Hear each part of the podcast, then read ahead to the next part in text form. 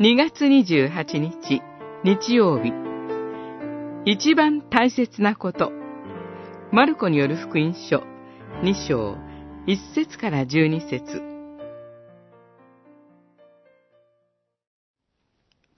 イエスは、彼らが心の中で考えていることを、ご自分の霊の力ですぐに知って言われた。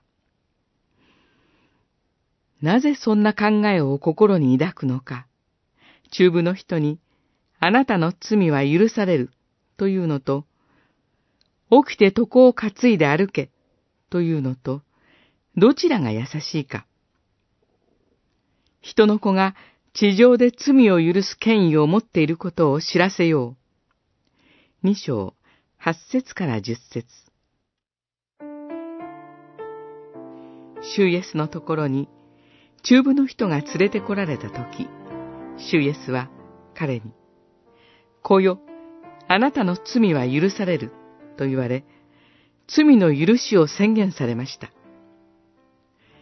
彼は心の中で、ただ、中部の病を癒してほしいだけなのに、と思ったのではないでしょうか。しかし、主イエスは彼の癒しを忘れたわけではありません。主イエスは彼にとって一番大切な罪の許しと永遠の命を最初にお与えくださいました。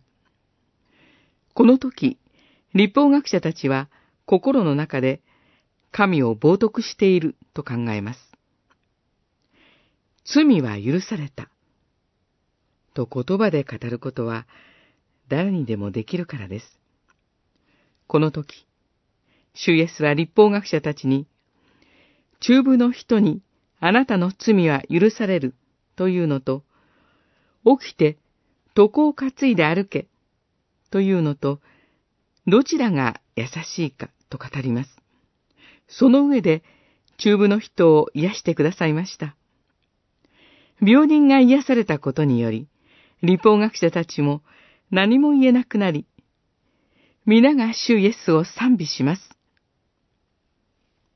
神の御子、イエスは、病人を癒す道からを持っておられますが、主イエスの福音の中心は、罪の許しと永遠の命を与えることです。